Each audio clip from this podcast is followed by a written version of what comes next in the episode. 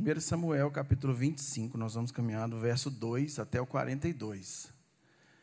Eu fiz alguns resumos de alguns versículos para a gente não, não ler tudo agora, mas eu indico que as irmãs leiam esse, esse texto, esse, esse trecho da Bíblia depois em casa, com o tempo. Que aqui nós temos um pouco mais de 30 minutos, 30 minutos né, para a gente expor a palavra de Deus. Então, eu vou correr. Capítulo 25 de 1 Samuel, verso 2. Então, eu fiz uns resumos, vocês vão acompanhando aí. Vamos lá.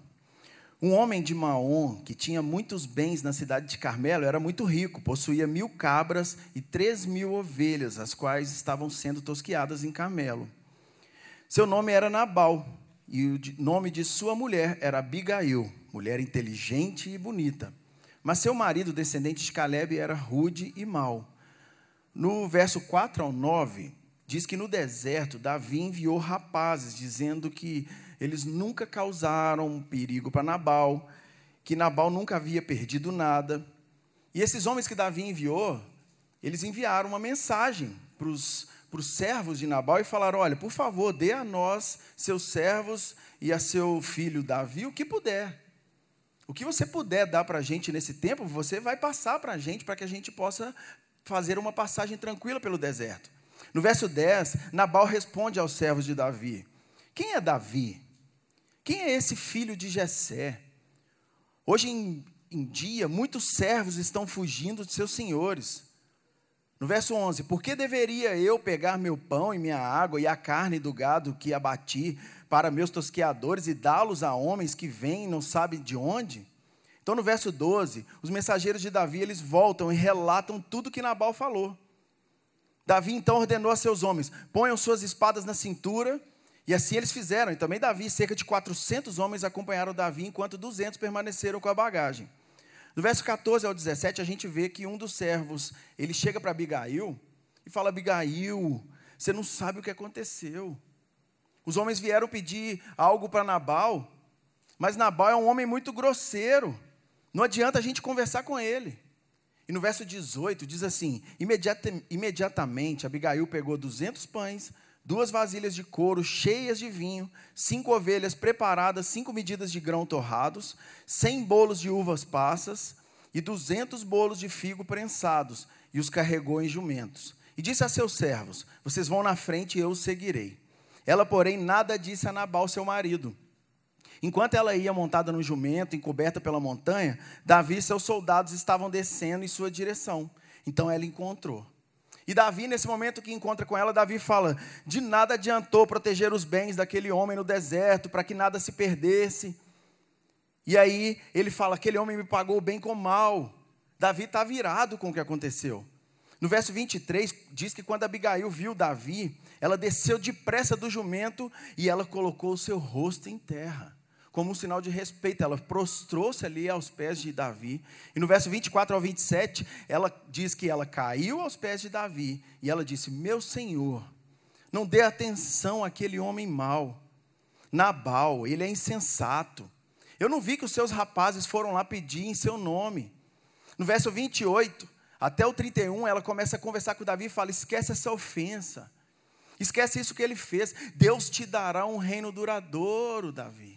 Eu sei que o Senhor trava batalhas para o nosso Senhor Deus. Então esquece isso, perdoe Ele. E aí no verso 32, até o verso 33, Davi diz para Abigail assim: Bendito seja o Senhor, o Deus de Israel, que hoje a enviou ao meu encontro. Seja você abençoada pelo seu bom senso e por evitar que hoje derrame sangue e me vingue com minhas próprias mãos. No verso 34, Davi diz assim: Juro pelo nome do Senhor, o Deus de Israel, que evitou que eu lhe fizesse mal, que se você não tivesse vindo depressa encontrar-me, nenhum do sexo masculino pertencente a Nabal teria sido deixado vivo ao romper do dia. Então Davi, no verso 35, diz que Davi aceitou o que Abigail tinha lhe trazido e disse: Vá para casa em paz, atenderei ao seu pedido. No verso 36, quando Abigail retorna para sua casa, Nabal estava fazendo uma festa.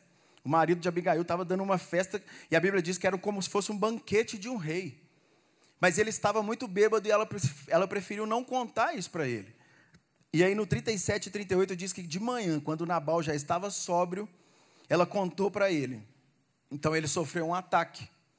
E ele ficou paralisado por dez dias. Dez dias depois, paralisado, depois desse ataque que Nabal sofreu, a Bíblia diz que o Senhor feriu Nabal e ele morreu. 39 e 40, quando Davi soube que Nabal estava morto, ele disse: Bendito seja o Senhor que defendeu a minha causa. Eu não precisei derramar sangue e tal. E aí ele pede a mão de Abigail em casamento. Ele envia os seus homens para ir atrás dela, para falar que ela deveria ir morar com ele. Ele fez um convite a Abigail. Então, no verso 41, ela se levanta, inclina o rosto em terra e diz: Aqui está a sua serva pronta para servir e lavar os pés dos servos do meu senhor. E Abigail logo montou num jumento e, acompanhada de suas cinco servas, foi com os mensageiros de Davi e tornou-se mulher de Davi. Glória a Deus por Sua palavra. E eu espero que nesse momento a gente possa fazer um estudo e caminhar dentro desse texto. Eu quero expor alguns pontos que eu consegui enxergar dentro desse, desse texto e nós vamos caminhando junto. Eu acredito que vocês têm um resuminho que nós fizemos aí, a pedido da pastora Fabiana, das pastoras né, do Everlast. Mas eu compartilhei aí. A primeira coisa que me chama a atenção é que o nome Nabal ele é exposto aqui na Bíblia em sua qualidade. Normalmente, quando a gente vai falar de algum personagem na Bíblia, de algum homem, de alguma mulher, a gente tem que pesquisar, saber o que, que significa o nome, saber qual o significado cultural. Nabal, a gente não precisa fazer isso. Porque a Bíblia diz lá no verso, capítulo 25, verso 3, que nós acabamos de ler, que Nabal era um homem duro e maligno em todo o seu trato. O nome Abigail, por outro lado, a Bíblia já diz que significa meu pai é alegria. E a gente vê que é muito verdade o que significa o nome dos dois. Faz referência à realidade das situações. A Bíblia diz que Abigail era inteligente e bonita. A gente vê o tanto que é apropriado o nome dela para como ela agiu frente a essas situações. Porque exatamente quando Nabal insulta Davi, ela se levanta e de uma forma bem tranquila, bem calma, ela vai resolver o problema. Ela não, não questionou o marido dela. A gente não vê ela xingando Nabal e falando: quem esse camarada está pensando que ele é? Quem que é esse moleque que fez isso com Davi? ela pega os presentes, ela junta tudo, vai ao encontro de Davi. Ela agiu de uma maneira com sabedoria frente a uma falha do masculino. Ela agiu com muita, com muita virtude, com muito cuidado, com muito tato nesse momento. E, gente, a gente sabe que para que Abigail conseguisse agir dessa maneira, com tanta sabedoria, com tanto cuidado, ela deve ter começado resolvendo probleminhas menores. Ela deve ter começado caminhando, resolvendo às vezes uma discussãozinha dentro de casa, às vezes um problema dele com um funcionário, às vezes um cano que estourava lá na parede e o camarada não conseguia resolver, ela ia lá e resolvia. Então ela era uma mulher que tomava cuidado das coisas. Ela não iria tomar uma atitude assim tão, tão sábia de resolver as coisas, de procurar Davi para que poupasse a vida de seu marido, para que poupasse a vida de todos seus parentes sendo a primeira situação terrível que ela vivesse. Então a gente percebe que ela foi crescendo em sabedoria aos poucos. Ela conseguiu resolver um problema com virtude. E ela fez de uma maneira linda. Eu consegui enxergar aqui que ela fez isso de uma maneira sugestiva. Em nenhum momento eu vi ela falando ou ameaçando Davi. Em nenhum momento eu vi ela ameaçando qualquer um dos homens. Ela chegou de uma maneira bem sugestiva, ela chegou com uma maneira bem cuidadosa e expôs para Davi uma virtude ali. Ela expôs para Davi que a vontade de Deus para a vida dele não era aquela. Davi, a vontade de Deus para o que ele tem preparado para você não seria essa. Seria bom que você não derramasse sangue com suas próprias mãos. Seria bom que você tivesse cuidado. Você é um homem sábio, você vai, você vai compreender o que eu estou dizendo. E quando eu estudei esse texto, eu fui lendo tudo e li várias vezes, e poucos comentaristas comentam a respeito disso. Eu falei, Deus, fala comigo, porque eu tenho que conseguir enxergar alguma coisa nisso aqui para poder expor algo que seja para o crescimento dessas mulheres. Então eu comecei a enxergar Jesus Cristo. Eu não consegui ler esse texto desde que eu comecei a estudar a primeira vez que a pastora Fabiana pediu para eu expor, eu não consegui enxergar outra pessoa através das atitudes de Abigail, senão a pessoa de Jesus Cristo. Lá em Filipenses, capítulo 2, no verso 6 e 7, diz assim: Jesus, embora sendo Deus, ele não considerou que o ser igual a Deus era algo que devia pegar-se. Mas ele esvaziou-se a si mesmo, vindo a ser servo, tornando-se semelhante aos homens. Gente, a vida de Cristo é um exemplo para nós. Então, quando a gente vê pessoas agindo de maneira correta, pessoas agindo com virtude, pessoas agindo com sabedoria, isso aponta para Cristo. A gente começa a olhar para o autor da nossa vida, para a referência da nossa vida, para o centro, para aquele que é o centro da nossa vida, e começa a enxergar as atitudes dessas pessoas em Jesus. Então, quando eu comecei a ler, eu comecei a enxergar isso.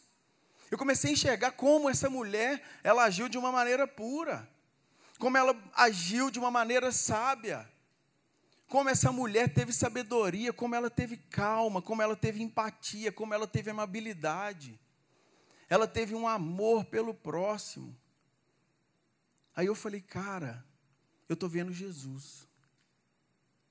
E nessa continuação de Filipenses, no verso 8 do capítulo 2, diz que Jesus, sendo encontrado em forma humana, humilhou-se a si mesmo e ele foi obediente até a morte e morte de cruz.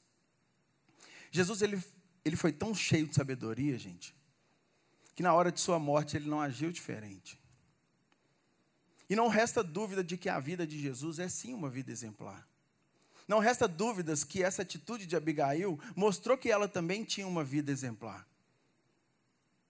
Mas eu gostaria de te convidar para a gente poder perceber como nós podemos aprender com Jesus na hora de sua morte.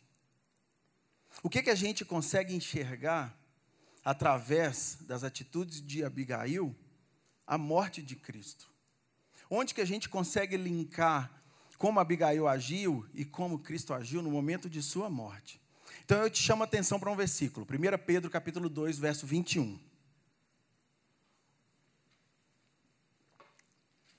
Diz assim: para isso vocês foram chamados, pois também Cristo sofreu no lugar de vocês, deixando-lhes exemplo, para que sigam os seus passos. Cristo nos deixou exemplos para que a gente siga os seus passos. E muitas pessoas, gente, elas não sabiam que a morte de Cristo é um exemplo. Muitas pessoas falam, a vida de Cristo é um exemplo e não tem dúvida, não tem discussão nisso. Ainda aqueles que não creem que Jesus Cristo é Deus, eles vão dizer: Jesus Cristo foi um profeta, e Jesus Cristo ele foi muito sábio, então ele é um exemplo a ser seguido. Nós temos a plena convicção e a certeza de que Jesus Cristo é Deus. E isso nos mostra que ele é um homem sábio e um exemplo de vida. Mas Pedro, aqui nesse versículo, ele expõe exatamente isso. Ele está falando: a morte de Cristo é um exemplo para nós. Porque a morte de Cristo, ela aponta diretamente para uma virtude de Jesus. O momento de sofrimento em nossas vidas, o momento das decepções que nós passamos, é onde vai revelar o nosso caráter. Pedro está falando, quando Jesus estava sofrendo, quando Jesus estava passando por um problema, quando ele estava sendo acometido por uma, por, pela morte, ele revelou o caráter dele em virtude. E a gente consegue conhecer uma pessoa, gente, com profundidade, é quando essa pessoa está passando por um problema. Quando está tudo bem, quando está em festinha, maravilhoso. Quando a gente está vivendo com tudo perfeito, a gente não consegue conhecer uma pessoa. Mas quando a gente vê uma pessoa passando por problemas, por adversidade, aí que a gente vai ver se essa pessoa não fica murmurando, se ela não abandona as coisas, se ela não larga a família, se ela não abandona o trabalho, se ela não sai xingando, se ela não sai questionando a Deus. É na hora da tristeza que a gente consegue enxergar o caráter da pessoa. E é nisso que nós vamos nos apegar agora. Então, como que a gente vai saber algo sobre Jesus em sua morte? Gente, a gente pode saber sobre o caráter de Jesus através do que ele diz. Jesus ele disse lá em Lucas 23, 34, Pai, pregado numa cruz, perdoe a eles porque eles não sabem o que fazem. Jesus ele estava mostrando o caráter dele através dessa, dessa frase que ele falou. Ele estava dizendo, pai, eu estou aqui morrendo e sendo crucificado, e essas pessoas estão aqui me matando, eles estão acabando comigo, mas eles não sabem o que eles estão fazendo.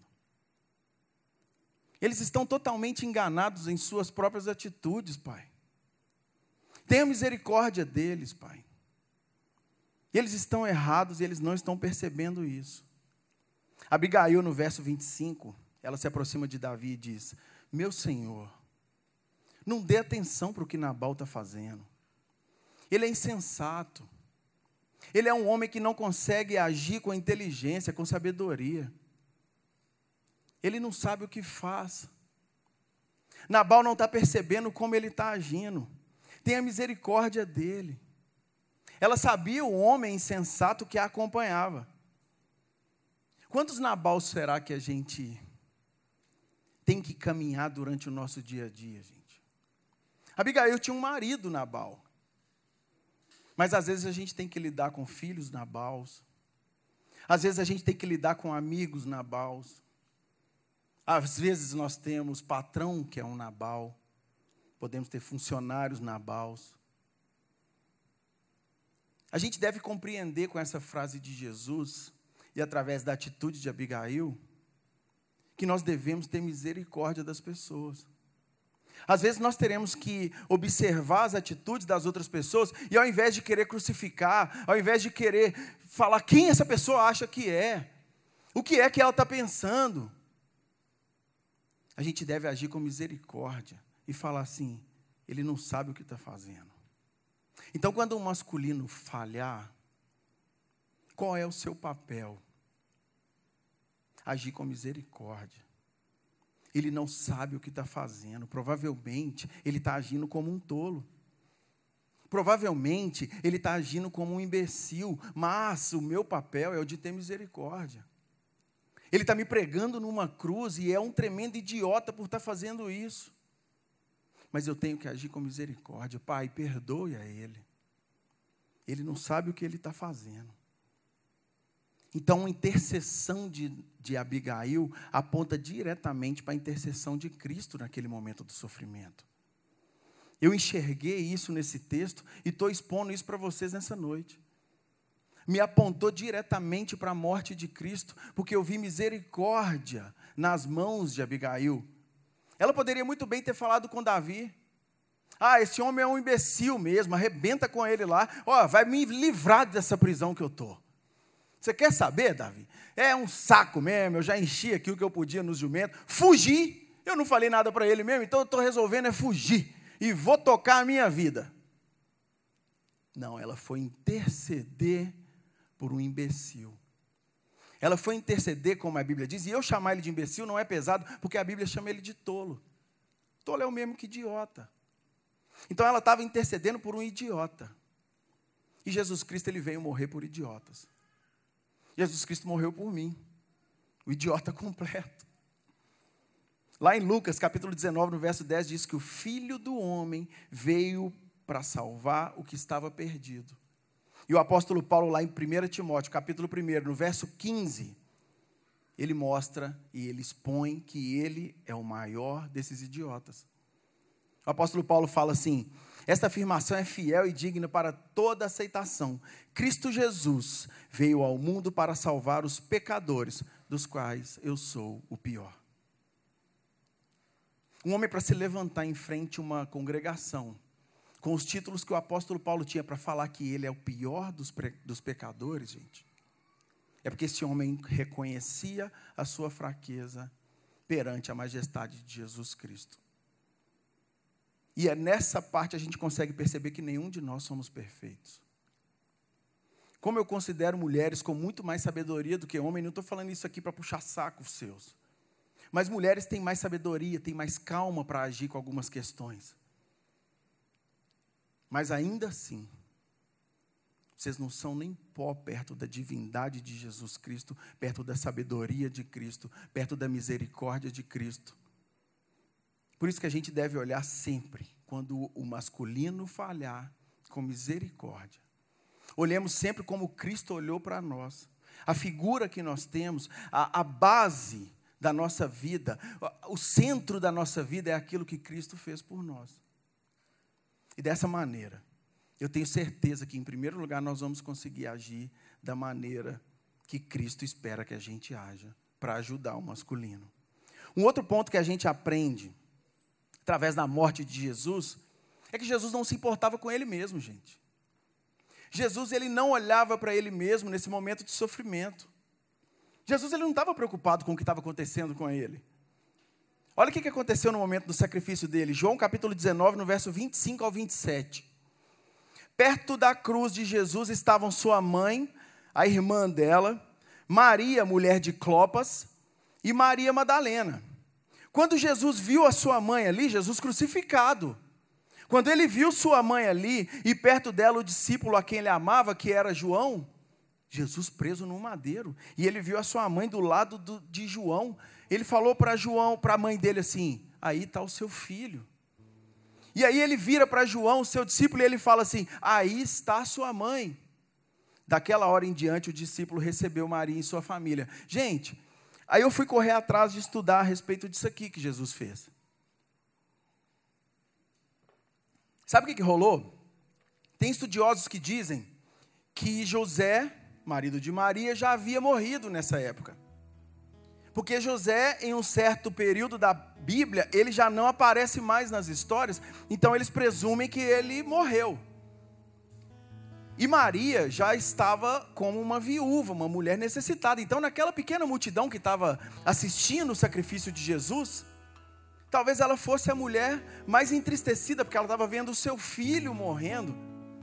E ela, talvez, a mais necessitada também, porque agora ela não teria mais condições. Ela não teria ali o seu filho. E o seu irmão, por exemplo, Tiago, ah, mas ele tinha irmão. Gente, Jesus falou que nem os dele creram naquilo que ele era, nem os seus irmãos criam em quem ele era. Então eles provavelmente falariam assim: viu o resultado aí, mãe? Você ficou acreditando em Jesus e ele viajando aí, falando um tanto de coisa. Ó, oh, você é muito doida.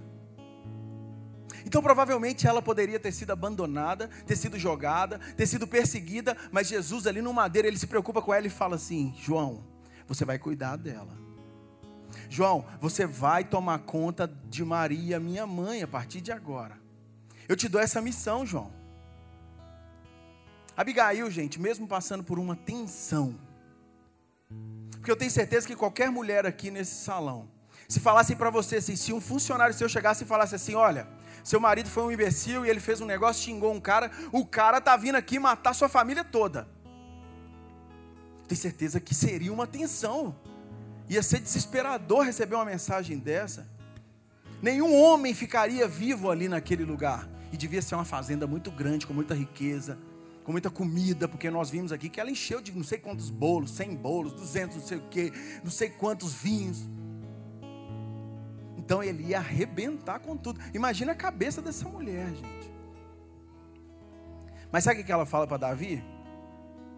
No verso 30, quando Deus tiver feito ao meu senhor Davi tudo o que prometeu e tiver te nomeado, Davi, como líder de Israel, o Senhor, Davi, não vai ter no seu coração o peso de ter derramado sangue desnecessariamente, nem de ter feito justiça com as próprias mãos, apesar dela estar preocupada com Nabal e com a sua família. Gente, ela está mostrando para Davi que ele carregaria um peso e que Deus poderia pesar a mão nele por atitudes erradas. É lógico que ela está agindo com virtude, frônesis. Ela tem consciência da vontade de Deus. Ela tem total convicção do sentimento de Jesus por nós no momento que ela está intercedendo pelo outro. Aí ela diz assim: E quando o Senhor Deus tiver te abençoado, lembra de mim. Porque ela sabia que ele era um homem que lutava batalhas para Deus. E ela, lógico, estava lutando para que Davi também não respondesse de uma forma negativa perante Deus. Que ele não sofresse depois as consequências da, da atitude dele. Então, qual que foi a resposta de Davi? Seja você abençoada pelo seu bom senso e por evitar que hoje derrame sangue e me vingue com as minhas próprias mãos. E Davi aceitou. que Abigail lhe tinha dito, aceitou o conselho dela e abençoou ela para ela voltar para casa e falou: Vai em paz. Que Deus te abençoe. Que o Senhor Deus te guarde. E o que, que eu aprendo com isso, gente? Um amor altruísta. Um amor onde a gente deve abrir mão das nossas próprias vontades para conseguir cuidar do próximo. E eu não estou falando que é fácil fazer isso. Eu não estou falando que quando o masculino erra com você, que você tem que agir com um amor altruísta gigantesco a partir de agora. Não estou falando isso. O que eu estou querendo te dizer é que através de atitudes pequenas, a gente começa a crescer e começa a ter misericórdia do nosso próximo. E não é só do masculino, é do feminino, é daquele que não tem o seu sexo definido por má informações em suas cabeças. É do homossexual que entra na igreja e fala assim: Eu não sou homem, não sou mulher. E eu não vou olhar para ele, eu não vou olhar para ela apontando o dedo. Porque Deus derramou sobre mim um amor altruísta. Deus derramou sobre mim misericórdia. E pregado naquela cruz, Ele carregou o peso do pecado de toda a humanidade. Então Ele estava carregando o meu. E aí eu consigo enxergar o próximo e consigo imaginar eu fazendo pelo próximo até o que eu deixo de fazer por mim mesmo. Então eu não sairia talvez para fazer uma compra, porque está caindo uma chuva, uma tempestade. Ah, não, não vou comprar as coisas agora, estou precisando, mas não vou. Mas se eu sei que tem um irmão meu que é necessitado, eu pego o carro e no meio da chuva eu saio e faço por ele. Isso é um amor, esse é um amor altruísta. É um amor fraternal também é onde a gente se sacrifica, é onde a gente abre mão de nós mesmos e a gente se encontra aos pés da cruz. A gente se encontra da maneira que Jesus Cristo quer que os seus servos caminhem. A gente se encontra da maneira que está relatado pelo autor de Hebreus, capítulo 10, verso 14. Porque por meio de um único sacrifício, Jesus, ele aperfeiçoou para sempre aqueles que estão sendo santificados. Pastor, como é que eu vou fazer isso? Sendo aperfeiçoado através de atitudes. Vocês vão sendo aperfeiçoadas através de atitudes, através de pequenas atitudes. Como eu disse no começo, Abigail, ela começou, gente, provavelmente bem devagarinho. E Deus nos dá oportunidades diariamente para a gente interceder em favor de um Nabal. Deus nos dá oportunidades diariamente para a gente poder derramar um amor sacrificial sobre algum Nabal. E às vezes a gente despreza essas oportunidades. Mas Deus, Ele está certamente te preparando para poder te usar, para conseguir cuidar de Nabals muito maiores para conseguir resolver problemas muito maiores na sua família. Mulheres, usem de sabedoria. Que Deus derrame sabedoria sobre a mente de vocês e que isso venha encher o seu coração. Que a sabedoria da palavra de Deus seja o centro dos seus pensamentos. Que a sua consulta primária não seja o salão de beleza, não seja o supermercado, não seja a casa da amiga, mas que a sua consulta primária seja a palavra de Deus. Foi Ele quem te criou. Foi Ele quem te fez a companheira de Adão para o momento que Adão estava em solidão. Adão estava preso em total solidão, e ainda que tivesse tudo perfeito ali no jardim do Éden, Deus falou assim: esse homem ficar sozinho aqui não é bom para ele. E eu vou dar um presente maravilhoso para ele. Eu vou dar uma mulher para ele. Então Eva foi a libertação de Adão. Sejam vocês a libertação de um masculino quando ele falhar. Sejam vocês o caminho para um masculino poder consertar e corrigir a jornada dele. Assim como eu posso falar e rotineiramente eu falo e agradeço a Deus pela vida da minha esposa, pela vida da minha mãe, mulheres que batalharam e que lutaram pela minha vida. Como eu disse, hoje eu tenho plena convicção do que Cristo fez por mim, do sacrifício de Jesus por mim, de quem eu sou aos olhos dele. Mas vocês têm que se enxergar também. quem vocês são aos olhos de Jesus. E eu finalizo essa exposição e essa conversa, de certa forma, foi uma conversa, foi o que eu enxerguei dentro da palavra de Deus e que eu pudesse compartilhar com vocês. Eu finalizo falando exatamente isso para vocês. Quem esse cara acha que é? Quem esse homem está achando que ele é para fazer isso? Não olha para quem ele é. Olhe para suas atitudes através de quem vocês são. Saia daqui nessa noite enxergando quem você é, qual o trabalho que Deus te deu, onde Deus te colocou, enxergando a vontade de Deus para vocês. Enxerguem suas atitudes através da atitude de Cristo, que ainda em morte, ainda sendo morto por nossa causa, por todos nós, ele intercedeu em favor, em nosso favor, ainda sendo sacrificado, ele preocupou com sua mãe para que cuidassem dela. E poderia ser qualquer um, se ele se preocupasse, ele apontaria e ficaria ali o dia inteiro falando: cuide dele, cuide dele, cuide dele, cuide dele, cuide. Então, quando o masculino falhar, como é que vocês vão ajudar? Se parecendo com Cristo. Coloquem as atitudes de Cristo sempre na frente das suas atitudes e que a palavra de Deus seja regra de fé em sua vida. Pai, obrigado. Eu te agradeço, Jesus, pela oportunidade de poder compartilhar a Sua palavra com Suas filhas, Pai. Mulheres servas do Senhor, Pai. Mulheres que se comprometem com o Senhor. Mulheres, ó Pai, que vêm participar do culto para crescer no conhecimento da Tua palavra, Pai. O que eu te peço, Pai, em primeiro lugar, é que o Senhor continue abençoando essas mulheres. Continue abrindo os caminhos para elas, Pai. Continue iluminando os olhos do coração delas, Pai. Para que elas venham cumprir a Sua vontade onde é que elas estejam, Pai. Seja no trabalho, seja como na faculdade, seja como alunas, como filhas, como mães, como irmãs, como esposas, como namoradas. Pai, que elas venham ter a sabedoria derramada do Senhor para elas, Pai que venha brotar virtude nas atitudes delas, Pai. Que elas venham agir com entendimento para a tua honra e tua glória, Pai.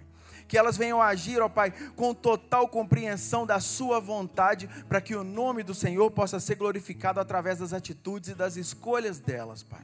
Eu, ó Pai, como o profeta dessa noite, como aquele que foi escolhido para expor a Tua palavra, Pai, eu as abençoo, Pai e eu, ó Pai, declaro no nome do Senhor Jesus, que tem todo o poder, que elas vão sair daqui, Pai, com uma mentalidade totalmente diferente a respeito de algumas atitudes que algumas precisarão tomar, algumas estão às vezes esperando uma direção do Senhor. Que nessa noite elas saiam daqui enxergando como o Senhor as enxerga, Pai. E quando um masculino falhar, elas agirão com total amor altruísta, com total misericórdia, com a sua vontade sendo cumprida na vida delas, Pai. Nós te agradecemos no nome poderoso do Senhor Jesus. Amém.